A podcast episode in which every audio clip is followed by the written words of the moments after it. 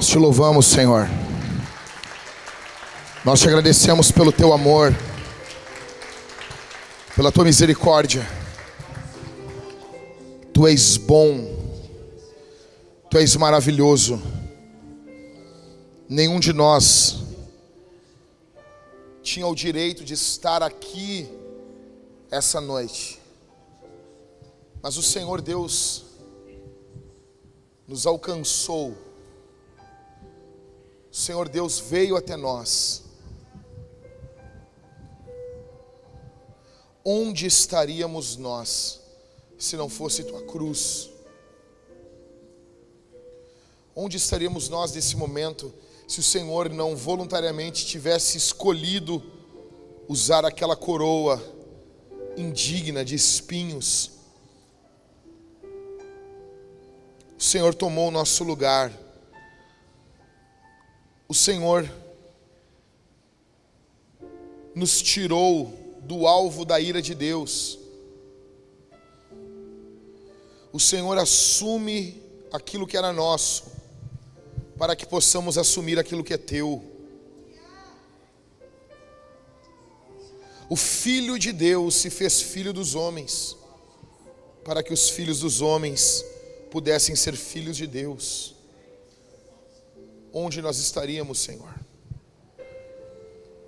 Onde nós estaríamos? São muitas vozes que estão gritando na cultura hoje e clamando pela nossa atenção. Mas nós nos achegamos aqui nesse momento e pedimos que o Senhor Deus possa, de fato, tatuar, gravar, imprimir a tua cruz dentro dos nossos corações. Não podemos e não queremos nos gloriar em nada a não ser na cruz de Cristo.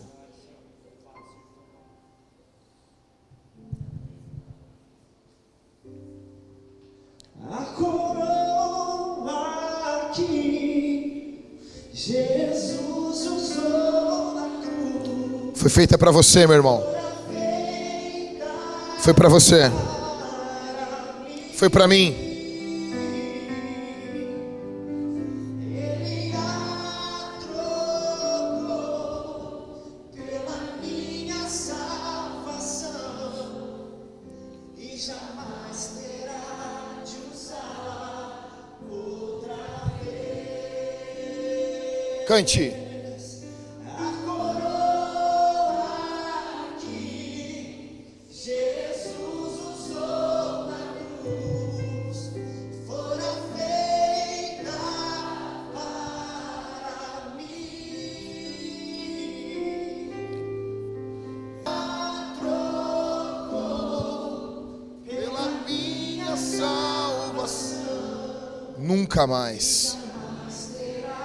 Nunca mais. E jamais.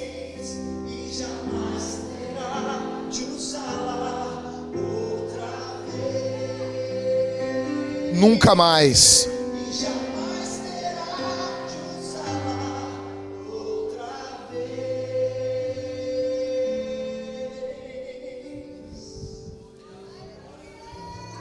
Nós louvamos o teu nome, Jesus. Pedimos que o Senhor Deus fale conosco mediante tua palavra aqui. Quem quiser ficar de pé, pode ficar. Quem quiser sentar, senta. Você está livre aí, está à vontade. Se quiser continuar, pastor, eu quero ouvir toda a pregação de pé. Pode ficar. Acho que ninguém vai querer, né? Você pode sentar, meu irmão. Você pode sentar com Jesus. Deixa eu dizer uma coisa para vocês.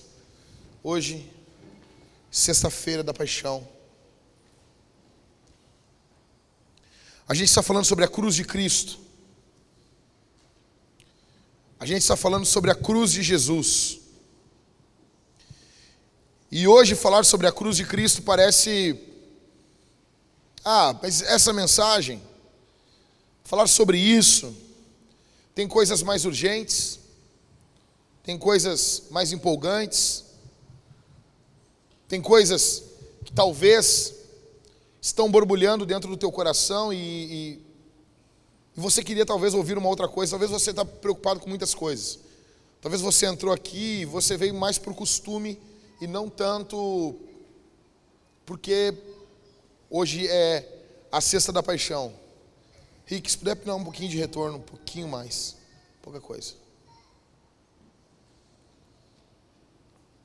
Fato é que quando nós olhamos para a Escritura, quando nós olhamos para esse dia e nós meditamos esse dia, nós meditamos o dia de hoje, paramos para pensar um pouquinho, gente, o que estava ocorrendo na cruz do Calvário há dois mil anos atrás, na sexta-feira, pela manhã, Jesus Cristo vinha de uma noite cansada, ele passou a noite orando no Getsemane, agonizando,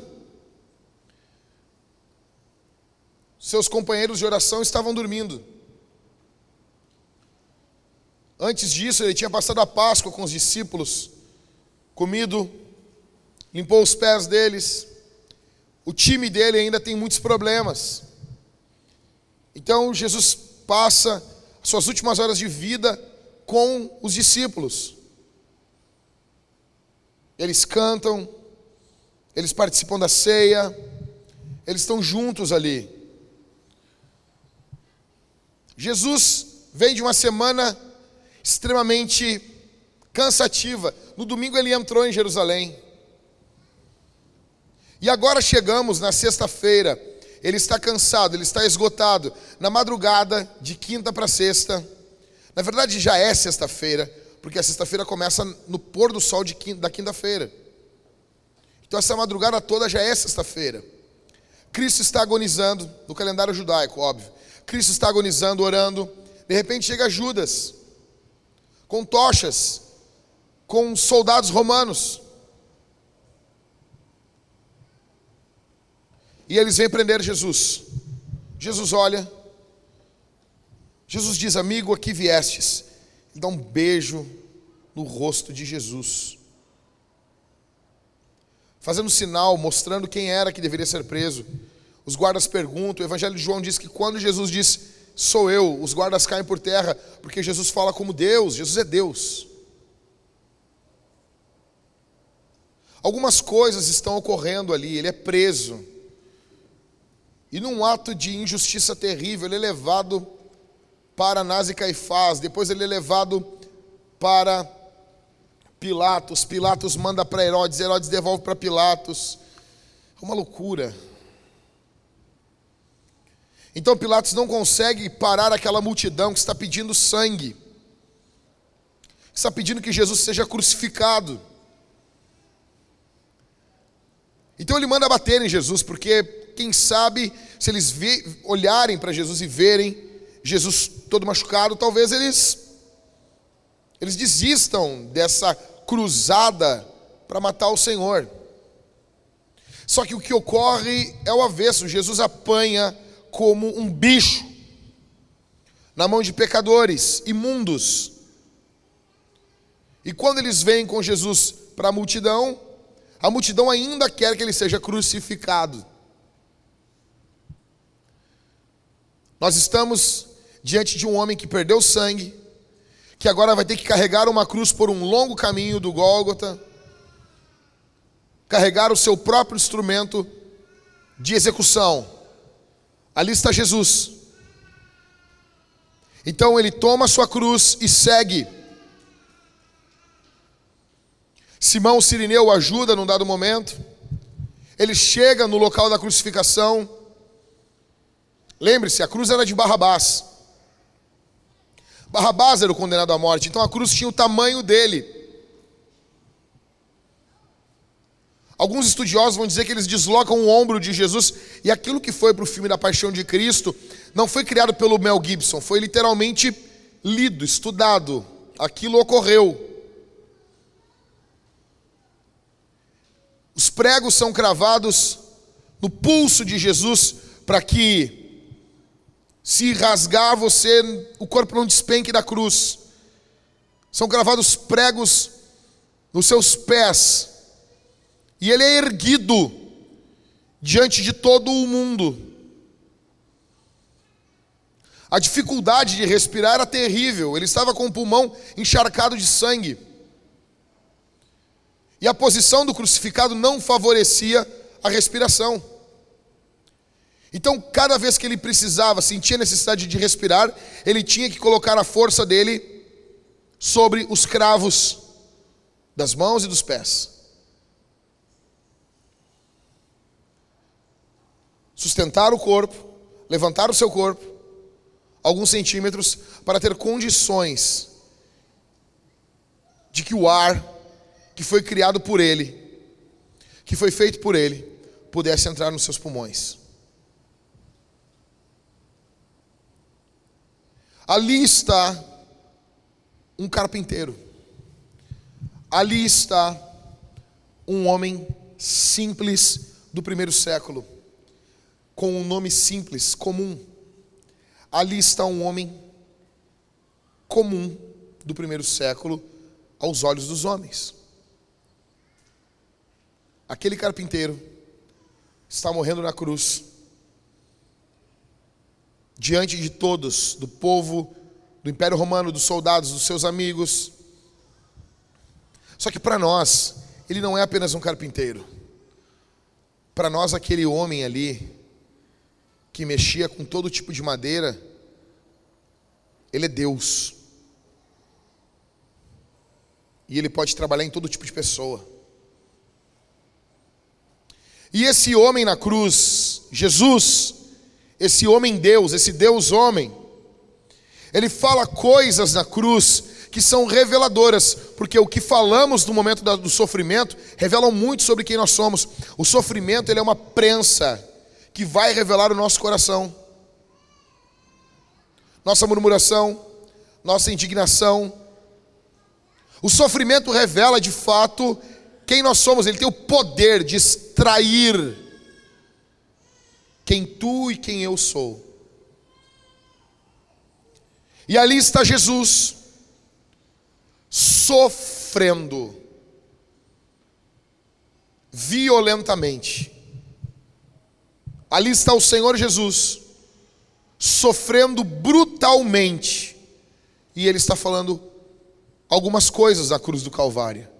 E como dizia Santo Agostinho, a cruz é o púlpito que Deus pregou o seu amor. Cristo está pregando na cruz. O pregador está crucificado. E Jesus está falando algumas coisas que eu quero que você pense e medite comigo aqui. A primeira coisa que Jesus fala na cruz é: Pai, perdoa-lhes. Está em Lucas capítulo 23, verso 34. Jesus, nesse momento, ele está nos mostrando Jesus, nesse momento, está nos mostrando um Deus que perdoa. Note, Jesus está intercedendo pelos seus inimigos, pelos seus assassinos. Jesus está intercedendo e orando por aqueles caras que estão executando ele. Pense nos rostos deles. Pense na face deles. Pense nos romanos, nos judeus. Pense na multidão que gritou por sangue. Pense em Pilatos, pense nos religiosos, pense no sinédrio. Pilatos que teve a coragem de lavar as suas mãos, como dizendo, essa responsabilidade não é minha, sendo que era sendo que era.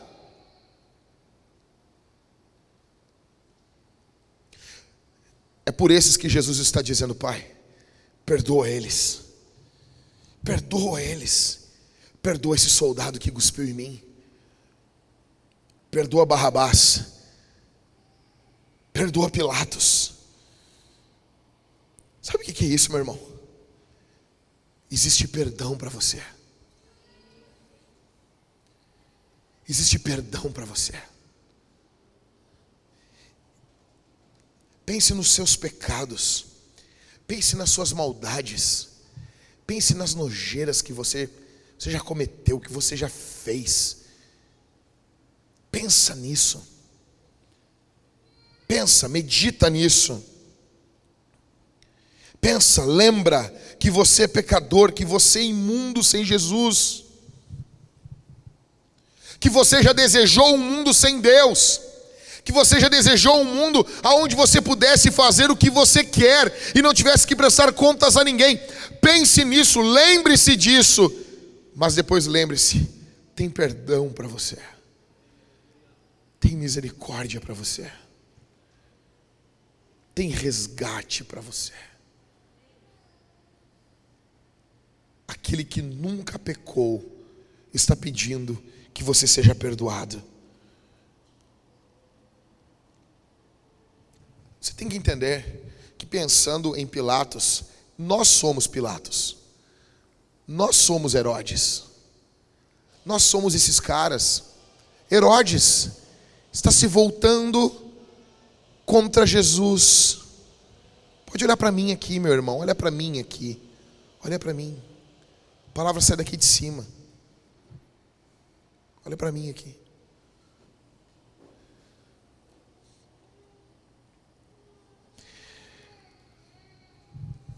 Herodes queria ver Jesus para brincar, para zombar de Jesus.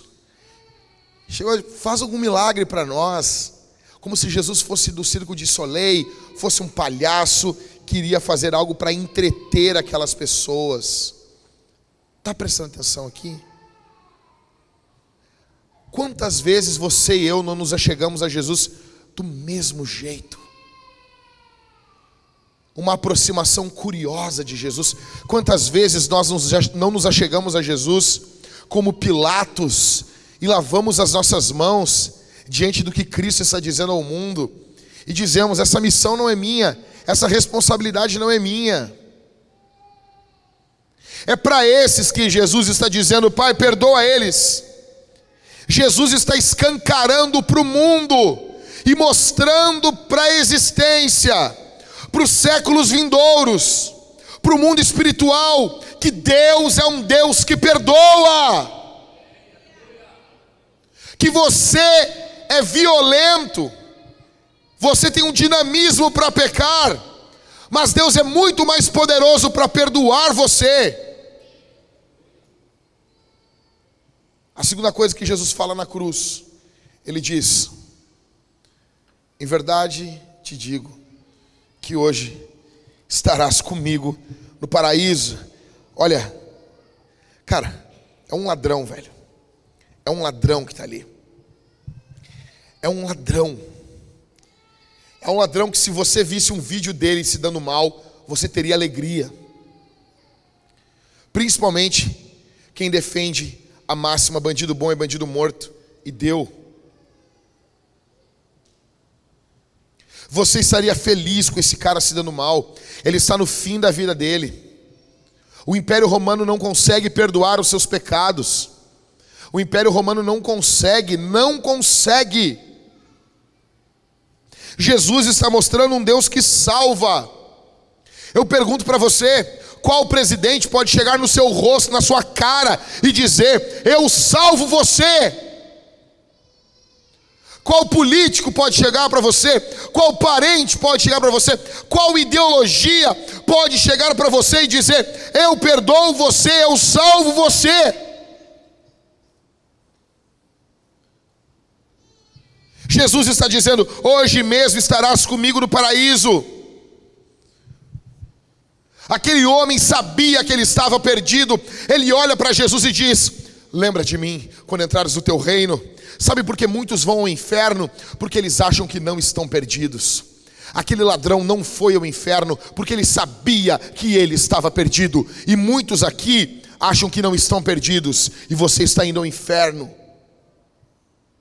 Muitos estão aqui hoje com uma falsa segurança de salvação que não foi o Espírito Santo que testemunhou dentro de você, é o teu orgulho, é a tua soberba. Jesus está dizendo para ele: hoje você vai estar comigo no paraíso, junto comigo, junto comigo, junto comigo. Você vai estar comigo no paraíso.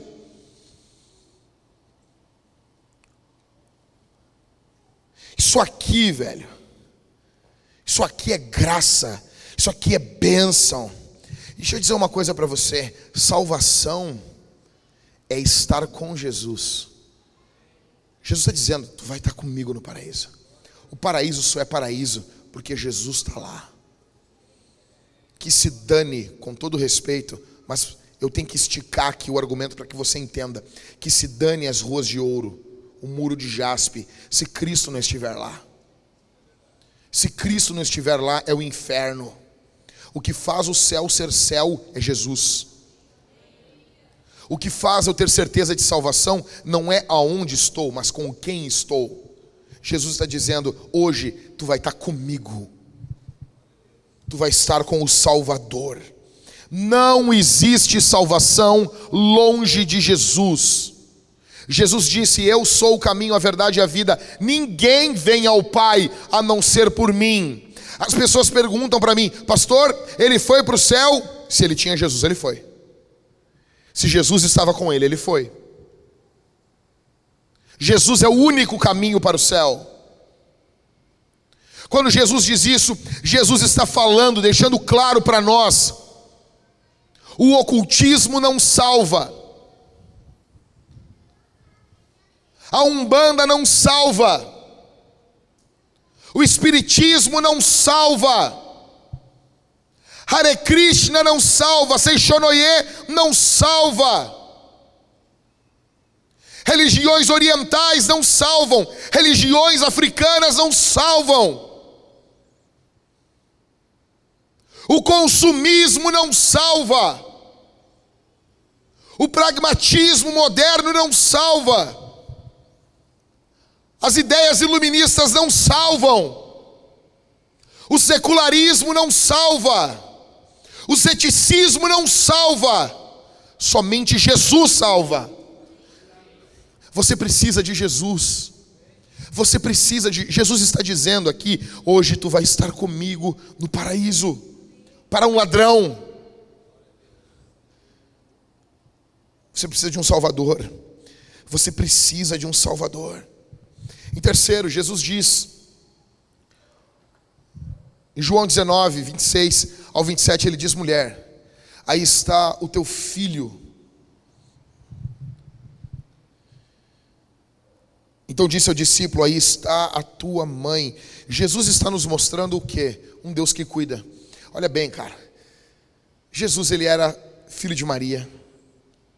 E provavelmente ele foi aquele que cuidou da sua casa quando seu pai José morreu. A tradição vai dizer que José morre muito cedo. E ele fica responsável por sua mãe. E ele está morrendo na cruz do Calvário.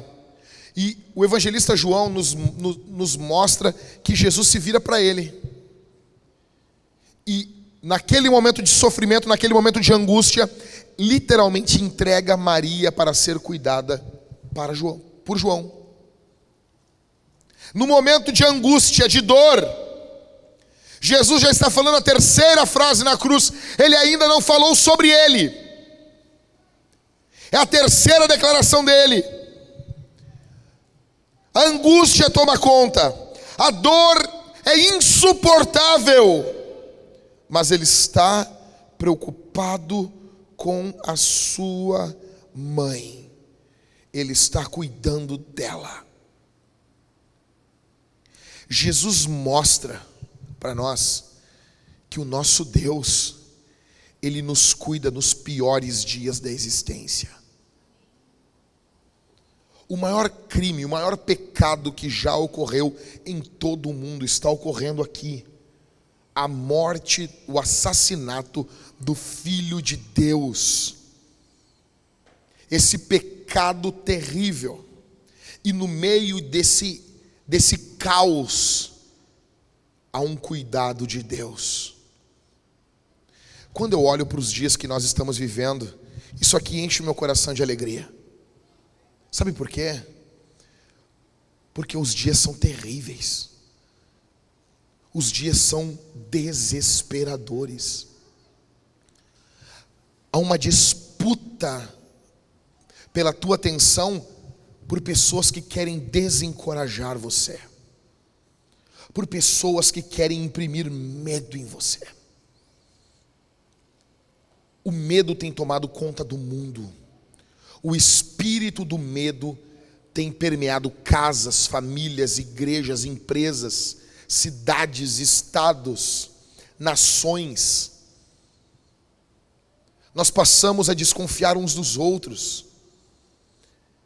Nós temos que manter isolamento.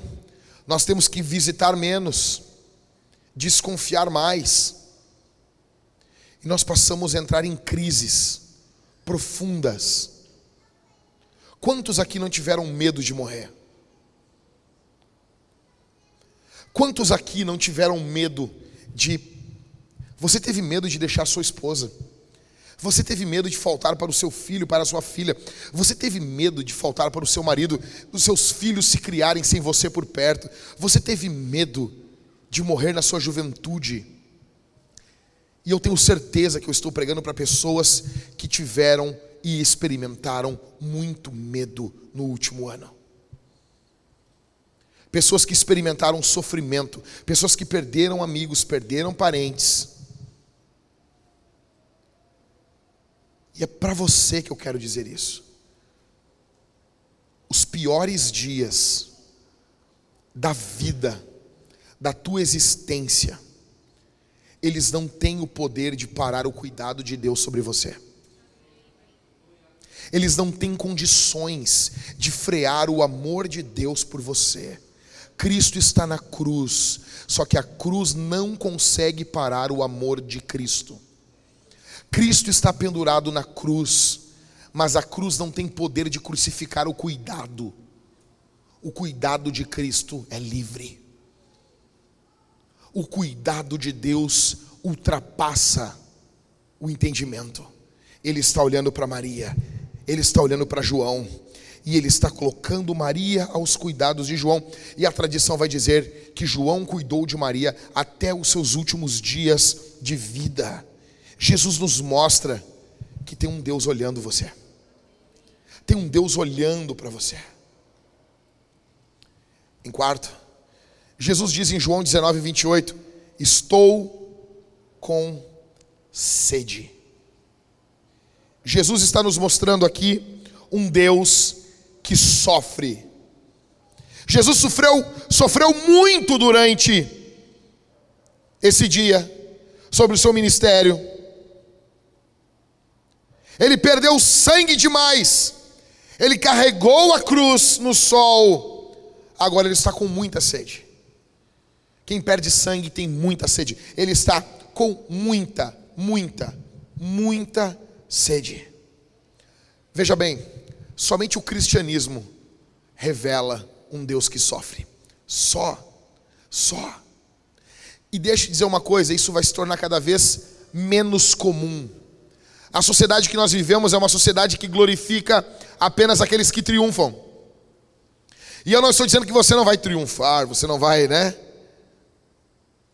Mas você já notou que nas nossas redes sociais não tem espaço para quem chora, não tem espaço para quem sofre. Eles estão lá, eles estão clamando, mas eles não são alvos de seguidores, de pessoas que estão interessadas no que eles dizem. O mundo está interessado em semideuses, em pessoas que não demonstram sofrimento algum. E nós estamos aqui diante de Deus, e Ele está dizendo: Eu estou com sede essa honestidade diante da vida, essa honestidade diante da existência, essa honestidade diante do sofrimento. Esse Deus que escolhe sofrer, escolhe entrar na nossa história, esse Deus que criou a água, esse Deus que se priva por você e por mim, não toma nenhum atalho para nossa salvação. Eles tentam dar vinagre para ele, ele não aceita. Ele diz não. Só que ele deseja água. A água que ele criou está sendo negada para ele. E sabe por quê? Jesus não bebeu a água aqui. Ele teve sede para que você fosse saciado. Ele foi privado da água para que você não tivesse sede eternamente, porque dentro de nós tem um senso, tem uma urgência, tem um buraco que nós precisamos ser saciados, e nós buscamos isso no pecado, nós buscamos isso nas ideologias, nós buscamos isso em partidos políticos, nós buscamos isso em grupos de amigos, em experiências, em drogas, em relacionamentos terríveis que destroem. Nós buscamos isso nessas coisas. Jesus está dizendo: Eu tenho água para você. Eu tenho água para você. Eu tive sede para que você não tivesse sede. Tem água para você. Tem vida para você. Tem vida para você.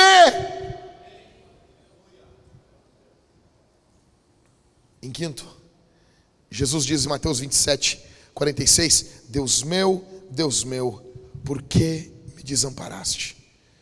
Jesus está nos mostrando um Deus que foi desamparado. Veja, a Bíblia nos fala que está tendo trevas. Quando Jesus estava na cruz, houve trevas. Muitos de nós sempre pensamos que essas trevas, elas eram uma indignação de Deus contra o que estavam fazendo com Jesus. Quando nós lemos a Bíblia em Êxodo, capítulo 10, verso 21 23, vai falar sobre as trevas no Egito. É juízo. Sempre quando Deus derrama trevas, é uma manifestação do seu juízo. Aí fica a pergunta: quando Jesus estava na cruz, houve trevas, ok, é juízo. Deus está julgando quem? Quem está sendo julgado nesse momento? o próprio Filho de Deus. Jesus está sendo julgado. Lutero dizia que naquele momento Jesus se tornou a coisa mais grotesca, hedionda e horrenda de toda a história da criação. Jesus, sem pecado, tomou o que somos em sua pior expressão estupradores, ladrões, pervertidos, viciados, mentirosos, glutões, fofoqueiros, assassinos, adúlteros, fornicadores, homossexuais e idólatras. Jesus assumiu a culpa. E não foi só uma transferência tranquila, não. Foi terrível. Foi o evento mais dramático da história humana. Gálatas 3,13 diz: Cristo nos resgatou da maldição da lei, tornando-se maldição em nosso favor, pois está escrito: Maldito todo aquele que for pendurado no madeiro. Aqui Paulo está fazendo eco a Deuteronômio 21, 23. Deus não poupou o seu próprio filho. Deixa eu dizer uma coisa, cristão, você custou caro. A salvação é de graça para nós, mas não para Jesus.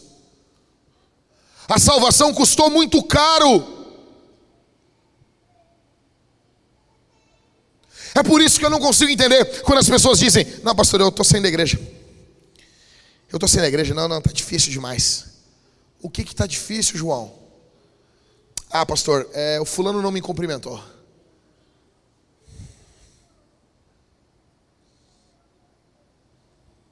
Ah, pastor, eu estou saindo da igreja. É, ah, eu discordo. Ontem uma moça falou para mim. Meu pastor, pregando, ele disse que Jó, a mulher de Jó tinha morrido. Eu saí da igreja nesse dia.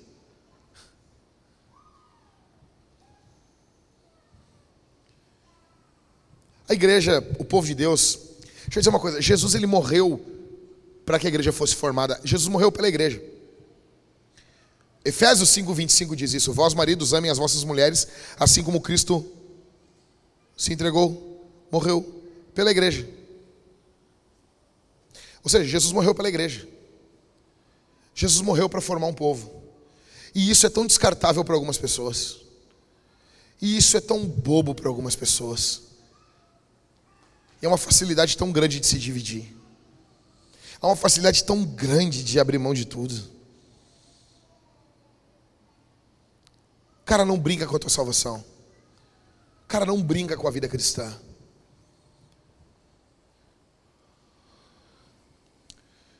Essa semana eu estava falando com uma amiga minha sobre uma pessoa que conhecemos em comum. Ela está morando em outro estado e nós estávamos falando sobre uma pessoa que a gente conhece, que morreu há um tempo atrás. E eu disse, poxa, fulano morreu, né? E ela disse, Jack, tu, tu sabe como que ele morreu? E eu disse, não, olha, foi um, um ataque fulminante do coração. Eu disse, poxa, eu tinha dormido na casa desse cara, desse senhor. Ele era pai, era avô. E ela disse, é, mas ele morreu indo para a casa da amante dele. Crente, mais de 50 anos, esposa, família. Achou que nunca ia acontecer porque fez errado várias vezes e nunca aconteceu nada. E na primeira vez que fez, ficou desesperado. Só que, como o juízo não veio de forma imediata, começou a ter um sentimento dentro do seu coração de costume com aquilo. E, com seus setenta e poucos anos, indo para a casa da amante, teve um, infarto fulminante e morreu. Meu irmão, tira a tua máscara hoje aqui. Tira a tua máscara hoje aqui. Mostra quem tu é. Mostra de fato quem tu é. Para que Cristo não venha envergonhar você no dia do juízo. É preferível, é preferível você dizer quem você é hoje aqui. É preferível você dizer quem você é, quem você realmente é. Jesus está dizendo: Deus meu, por que me desamparaste? Você custou caro, meu irmão. Em sexto, Jesus diz em João 19:30, está consumado. Jesus aqui nos mostra um Deus que vence. Marcos diz para nós que esse está consumado, ele não foi dito pianinho, ele foi dito como um brado: está consumado! Está acabado está garantido o perdão, está garantida a reconciliação, está garantida a vitória. Jesus está bradando, Jesus está garantindo a vitória. Jesus, escute isso. A cruz de Cristo é a vitória do reino de Deus sobre o império das trevas. Olha o que diz em Colossenses, capítulo 3, verso 14 e 15: E apagando a escrita de dívida, que nos era contrária e constava contra nós em seus mandamentos, removeu-a do nosso meio, cravando-a na cruz. O que, que Jesus fez? O que, que acusava você? Ah, é o diabo. Não só o diabo, a lei de Deus. A lei de Deus. Jesus cravou a lei na cruz. Jesus triunfou sobre a lei também. Jesus venceu a lei também. A santa, bela e bendita lei de Deus, porque o problema nunca foi a lei, o problema é você e eu. Só que essa lei nos acusava, essa lei nos condenava, era um escrito que mostrava que nós estávamos em dívida. Paulo está falando que ele pegou esse escrito, olha, e apagando a escrita de dívida que nos era contrária e constava contra nós em seus mandamentos, removeu-a do nosso meio, cravando-a na cruz. Verso 15. E tendo despojado os principados e poderes, os expôs em público e na mesma cruz triunfou sobre eles. Cristo triunfa sobre a lei, Cristo triunfa sobre os demônios. Você tem noção disso? Ele diz: está consumado, está garantida a vitória. Jesus venceu o pecado, o diabo, o mundo. Jesus venceu. É por isso que expulsamos demônios. É por isso que o reino de Deus avança. Não é porque nós temos alguma eloquência, porque fazemos alguma coisa. Não é por nada disso. É simplesmente porque Jesus está conosco. É simplesmente porque o evangelho da cruz é loucura para os homens. por isso, é por isso que se você está disciplinado aqui, Jesus pode levantar você. É por isso que se você está afastado hoje aqui, Jesus pode perdoar você, cara. É por isso que se a tua vida está uma bagunça aqui, você não sabe nem por onde começa, você tem que começar se rendendo e dizendo: Eu não consigo, eu não consigo, Jesus.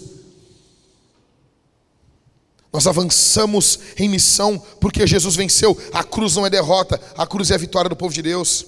Em sexto, Jesus diz: Pai, em tuas mãos eu entrego o meu espírito. O que que Jesus está nos mostrando aqui? Jesus está nos mostrando um Deus que abriu os braços para o seu povo na cruz. A Bíblia não diz, mas eu creio que Jesus falou isso sorrindo. Depois de uma vida de sofrimento, depois de uma vida de angústias, depois de uma vida de tristezas, depois de uma vida de sofrimento, de privações, depois de uma semana terrível, depois de um último dia, uma madrugada complicadíssima, depois de carregar o peso do pecado sobre os seus ombros, está chegando o fim, o momento, ele levanta os olhos para o céu, ele abre um sorriso, ele diz: Pai, tua mão eu entrego o meu espírito. Jesus encerra o que ele começa. O centurião, no verso 47 desse texto, diz: Esse cara era o filho de Deus, esse homem verdadeiramente era o filho de Deus. Veja, o centurião já tinha visto muitas pessoas morrer. Muitos crucificados morreram. Na Via Ápia, no mundo antigo, teve mais de trinta e poucos mil crucificados de uma vez só. Qual crucificado mudou a história? Qual crucificado mudou o curso da humanidade? Me diga o nome de outra pessoa que foi crucificada, você não lembra de nenhum. Jesus abre os braços da cruz do Calvário, e a Bíblia diz que no momento que Jesus suspira, entrega o seu espírito para Deus, o véu do templo se rasga de cima para baixo. Mas olha aqui, véu não é que nem não é que nem essa cortininha aqui ou a cortininha da igreja, não, meu irmão. Não. Não.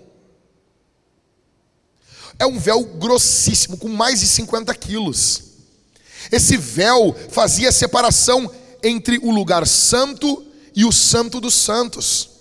A presença de Deus estava sobre a arca. Deus estava dizendo: Cara, vocês não conseguem entrar aqui. Um homem entrava uma vez por ano no dia do perdão uma vez por ano. Entrava um cara apenas ali. Quando Jesus morre na cruz, o véu é rasgado de cima para baixo, mostrando que para abrir o acesso para, no, para nós até Deus, tem que ser feito por cima. Só Deus pode fazer isso. Esse véu é rasgado de alto a baixo. Agora o acesso a Deus está livre. O lugar continua sendo santo. Mas agora você pode entrar com Jesus. Agora Deus ouve você. Agora você pode ter comunhão com Deus. Você tem acesso agora a Deus. Talvez ninguém queira ouvir você, talvez as suas histórias são histórias que não fazem as pessoas vibrar. Talvez você fala coisas que você deixa o ambiente pesado, as pessoas não querem ouvir você. Talvez as pessoas não querem se envolver com você. Há um Deus no céu que quer se envolver com você. Há um Deus no céu que quer ouvir o que você tem a dizer.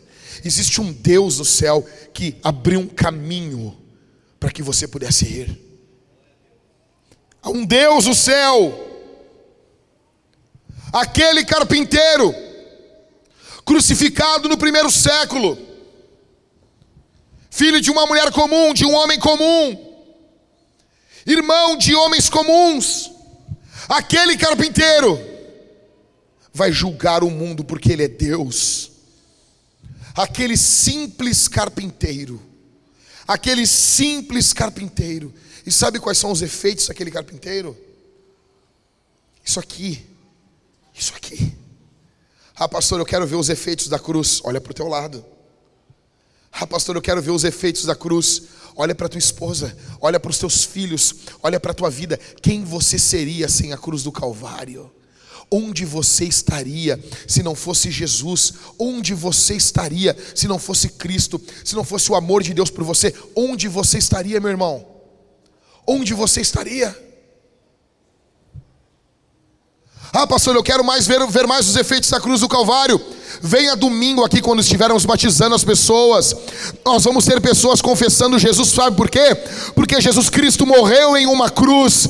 Ele está vivo. O seu sangue é quente para salvar. O Espírito Santo pega a obra de Jesus e aplica no homem.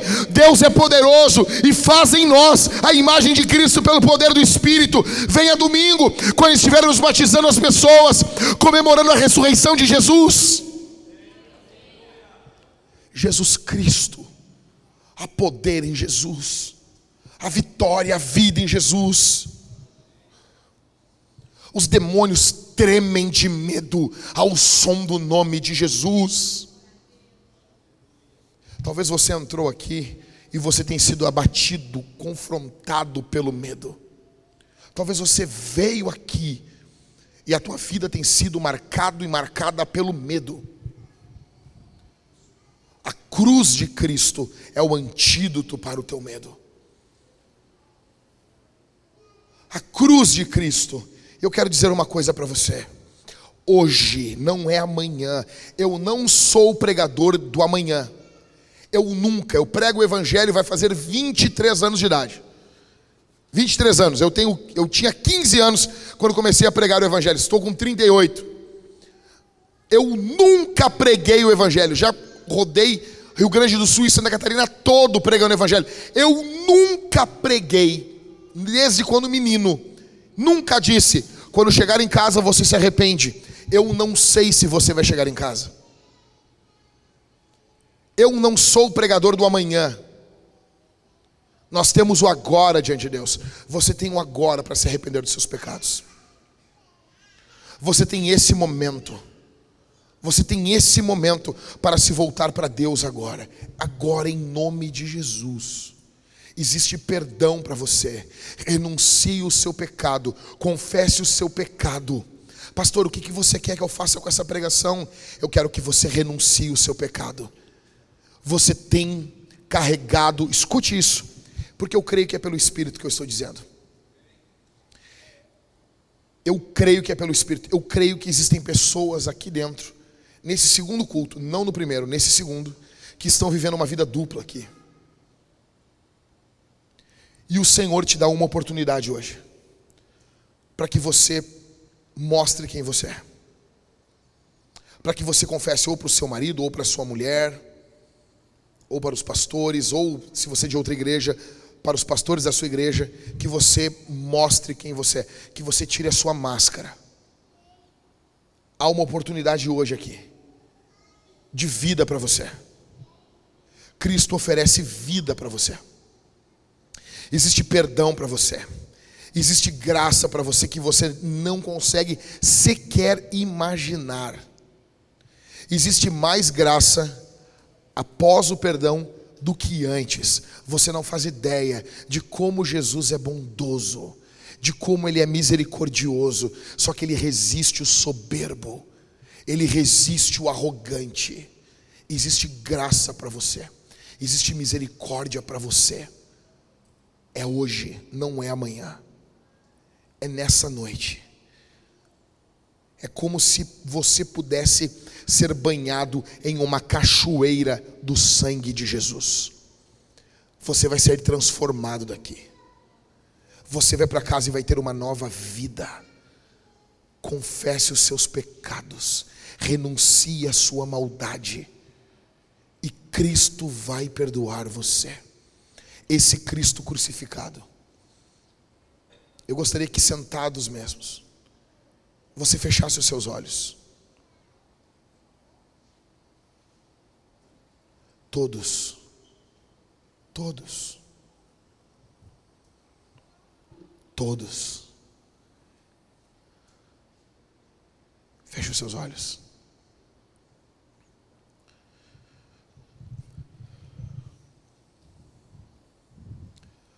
Pai, aqui está o teu povo. Aqui está a tua noiva. Aqui estão os meus irmãos.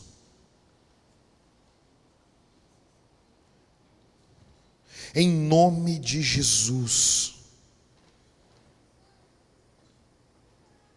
Que tua graça faça uma obra poderosíssima aqui.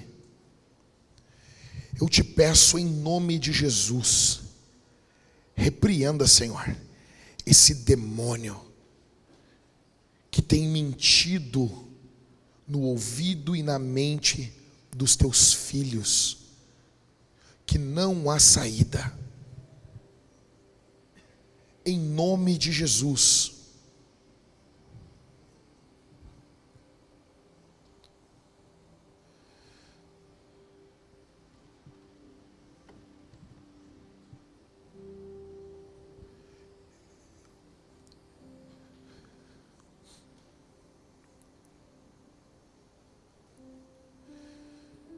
nome de Jesus, toda obra do mal, do maligno, seja quebrada pela cruz do Calvário. Em nome de Jesus, que haja salvação, regeneração, transformação, encontro com o Senhor, que haja mudança de vida, mudança de mente, mudança de atitudes em nome de Jesus, que haja salvação. Senhor, eu sou apenas um pregador e fraco ainda. Eu preciso que o teu espírito salve. Eu preciso que o teu espírito coopere com essa pregação. Eu preciso que o teu espírito coopere invadindo os corações. Senhor, transforma essas famílias, essa família que é uma família de fachada, que entrou aqui essa noite, que veio aqui aparentando ser uma coisa que não é que tem vivido uma vida para os outros verem em nome de Jesus, Senhor, pelo poder da cruz do Calvário, que haja misericórdia aqui, que haja perdão aqui, que haja graça aqui, em nome de Jesus, pelo poder do nome de Jesus, faz a tua obra, Senhor, faz a tua obra, Senhor que vidas sejam transformadas radicalmente aqui essa noite. Que pessoas daqui a 20, 30, 50 anos possam lembrar dessa noite. Lembrar do que o Senhor fez, não do que eu, não do que os músicos fizeram, o que o Senhor fez. É por causa dessa coroa, é por causa da cruz, é por causa dos, dos cuspes dos soldados é por causa das bofetadas, da zombaria. É por causa disso que nós estamos aqui. É por causa disso que você e eu estamos aqui hoje. É por causa disso que estamos reunidos, congregados. É por isso que nós vamos responder esse sermão aqui. E você vai se apegar à cruz de Cristo de uma tal forma que você nunca fez antes. Por isso que Paulo disse, quando eu estive com vocês, eu não me apoiei em sabedoria humana, não, não me apoiei em nada disso, eu me apoiei na cruz, a cruz, Lutero dizia que se você entender a cruz, você entendeu tudo. A cruz é o centro do Evangelho. A boa notícia de que Deus estava em Cristo, reconciliando consigo o mundo, não imputando seus pecados aos homens, a perdão, a graça, a misericórdia, a uma nova vida. Nós vamos continuar cantando a Jesus, porque nós amamos Jesus. Amanhã e domingo nós teremos o culto, dois cultos de Páscoa. Amanhã é o mesmo culto de domingo, só que domingo nós teremos batismo. E nós estamos empolgados com o que Cristo está fazendo. Amanhã e domingo serão o culto da ressurreição de Jesus. Estaremos juntos, cantando, celebrando ao Senhor. Nós vamos responder esse sermão aqui também ceando. E antes do início do culto, no primeiro, a mesa estava lá, eu disse: então, coloca aqui. Eu quero que todos vejam a mesa. A mesa faz parte do culto. Igreja tem que ter mesa. Igreja tem que ter mesa. Nós vamos pegar, terão irmãos aqui, dois casais. Você vai sair do seu banco quando começarmos a cantar. Você vai pegar o pão. Por que o pão? Porque porque o pão aponta para a carne de Jesus que foi esmagada pelo teu pecado. Você vai pegar o pão e você vai mergulhar no vinho, no cálice bronze. Por que vinho? Porque o vinho, a uva é esmagada. E aconteceu com Cristo isso: Cristo é esmagado na cruz e o sangue dele é vertido. Você vai pegar o pão, vai mergulhar no cálice bronze no vinho, ou no cálice dourado no suco. E esse ato tão singelo, velho, deixa eu dizer uma coisa, meu irmão. Esse ato aqui, ó, é para quem ama Jesus. Deixa eu dizer para vocês uma coisa aqui. Uma coisa que Calvino não disse. Você imagina um culto sem ceia. Um ano sem ceia. Por que, que Deus deu a ceia para nós? A ceia não é para aquele crente, aquele assim, não, tanto faz, tanto fez. Não, não, não é para ele. A ceia é para aqueles que são apaixonados por Jesus, aqueles, aqueles que estão pulsando de amor por Jesus, aqueles que estão queimando de amor por Jesus, como disse o apóstolo Pedro na sua primeira epístola, nós estamos exultando, sem ter visto Ele, nós não vimos o rosto dele, mas nós exultamos, e é como se Deus olhasse para dentro da nossa alma e tivesse uma fome de Deus e a gente dissesse assim: Eu quero beber do Senhor, eu quero comer do Senhor, eu quero beber, eu quero me misturar com o Senhor. E Deus olhou para nós assim: Tá bom, eu vou dar ceia para vocês. E a ceia é onde o momento onde vocês comem e bebem de Deus. A ceia é para pessoas apaixonadas por Jesus a ceia para pessoas desesperadas, pessoas que não têm uma segunda opção. É por isso que todo domingo, todo culto vai ter ceia. E sempre teve, sempre vai ter ceia na vintage.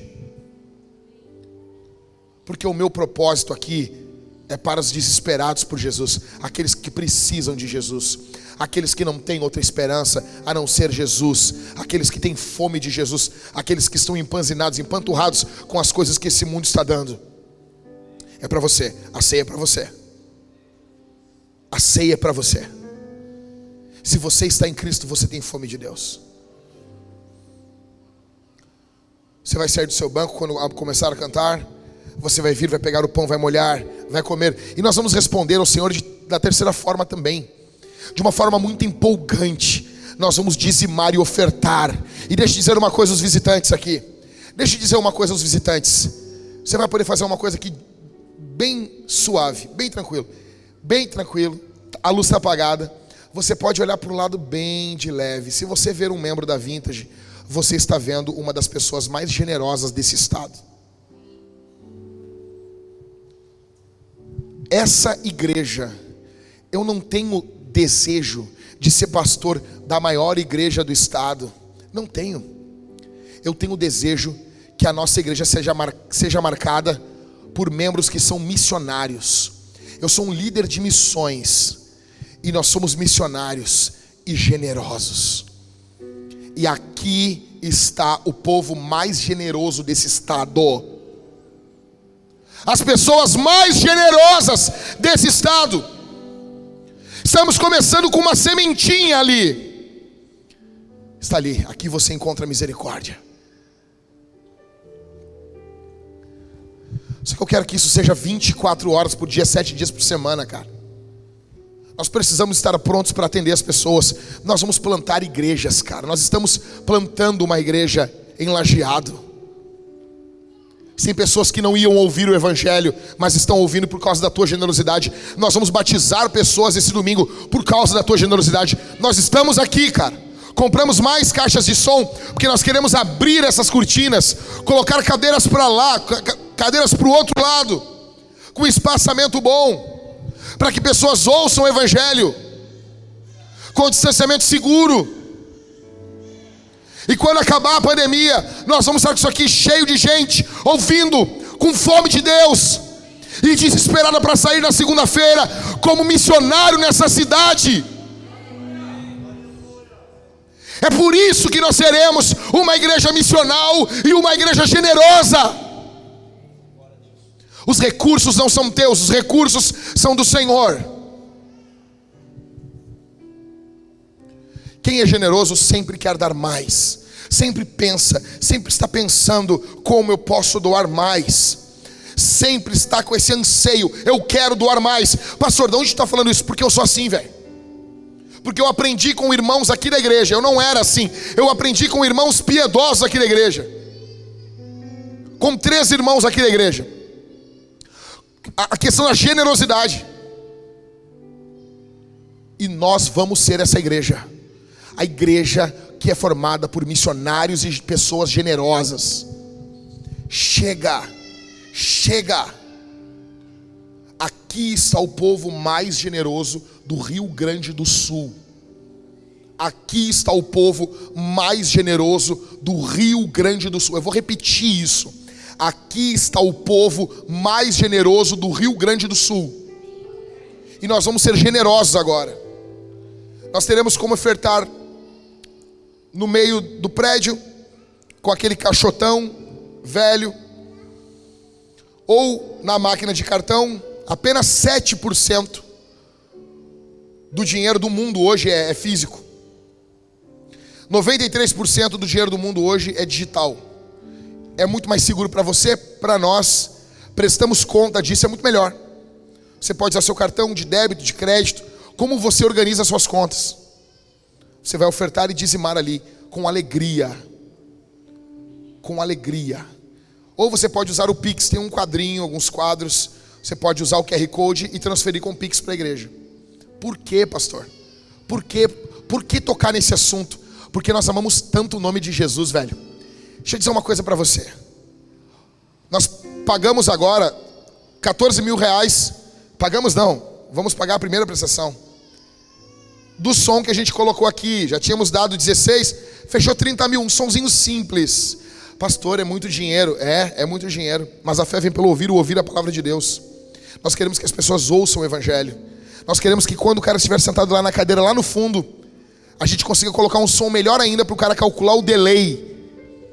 Para a caixa de lá estar tocando a mesma coisa da caixa daqui no mesmo tempo. A gente quer que aconteça isso. A gente quer fazer isso. Ah, pastor, o dinheiro então da oferta é pro, pro som? Não, meu irmão. Ah, o dinheiro da oferta é para comprar o rancho ali para para lojinha? Não, meu irmão. Afinal, para que que é o dinheiro, pastor? É para mudar o mundo, cara. É para mudar o mundo.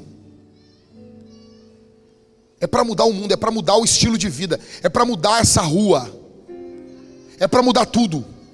É para quando terminar essa pandemia a gente está voando, alugando um prédio aqui e trazendo jovens do Brasil todo para treinar para serem plantadores de igreja e missionários, para sermos um celeiro de missões.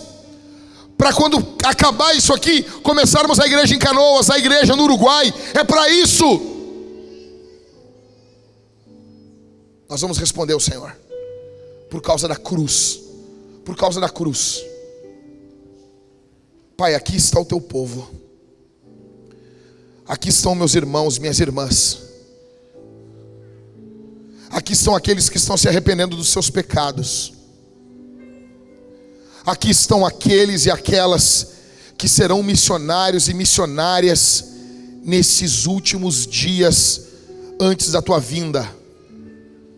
Aqui, Senhor, está a igreja mais generosa desse estado. Em nome de Jesus. Em nome de Jesus. Abençoa o teu filho que estará ofertando, dizimando, que estará dando uma oferta de sacrifício. Abençoa o teu filho que estará abrindo mão de algo para que o teu reino avance. Abençoa a tua filha que está confiando na tua provisão, que tem prazer em ver os músicos tocando, que tem prazer em ver o nome de Jesus sendo exaltado, que tem prazer de ver pessoas doando para que plantemos igrejas e ajudemos os necessitados. Abençoa essa pessoa que sorri quando dizima e oferta. Abençoa o teu povo que quando comer e beber do pão, eles sejam cheios do teu espírito, Senhor. Enche eles do teu espírito, cura doenças, doenças que nós nem sabíamos que existiam. E como disse o, o apóstolo Paulo, que nós somos cheios do espírito quando cantamos, que quando cantarmos com o Cauê, Senhor, o teu espírito venha imprimir um pouco mais de Jesus em nós. Em nome de Jesus que sejamos, sejamos empoderados pelo Teu Espírito. Come now, fount of every blessing. Tune my heart to sing Thy grace. Of mercy never ceasing. Call for songs of loudest praise. Teach me some melodious sonnet Sung by flaming tongues above Praise the mountain fixed upon Mount of God's unchanging love Here I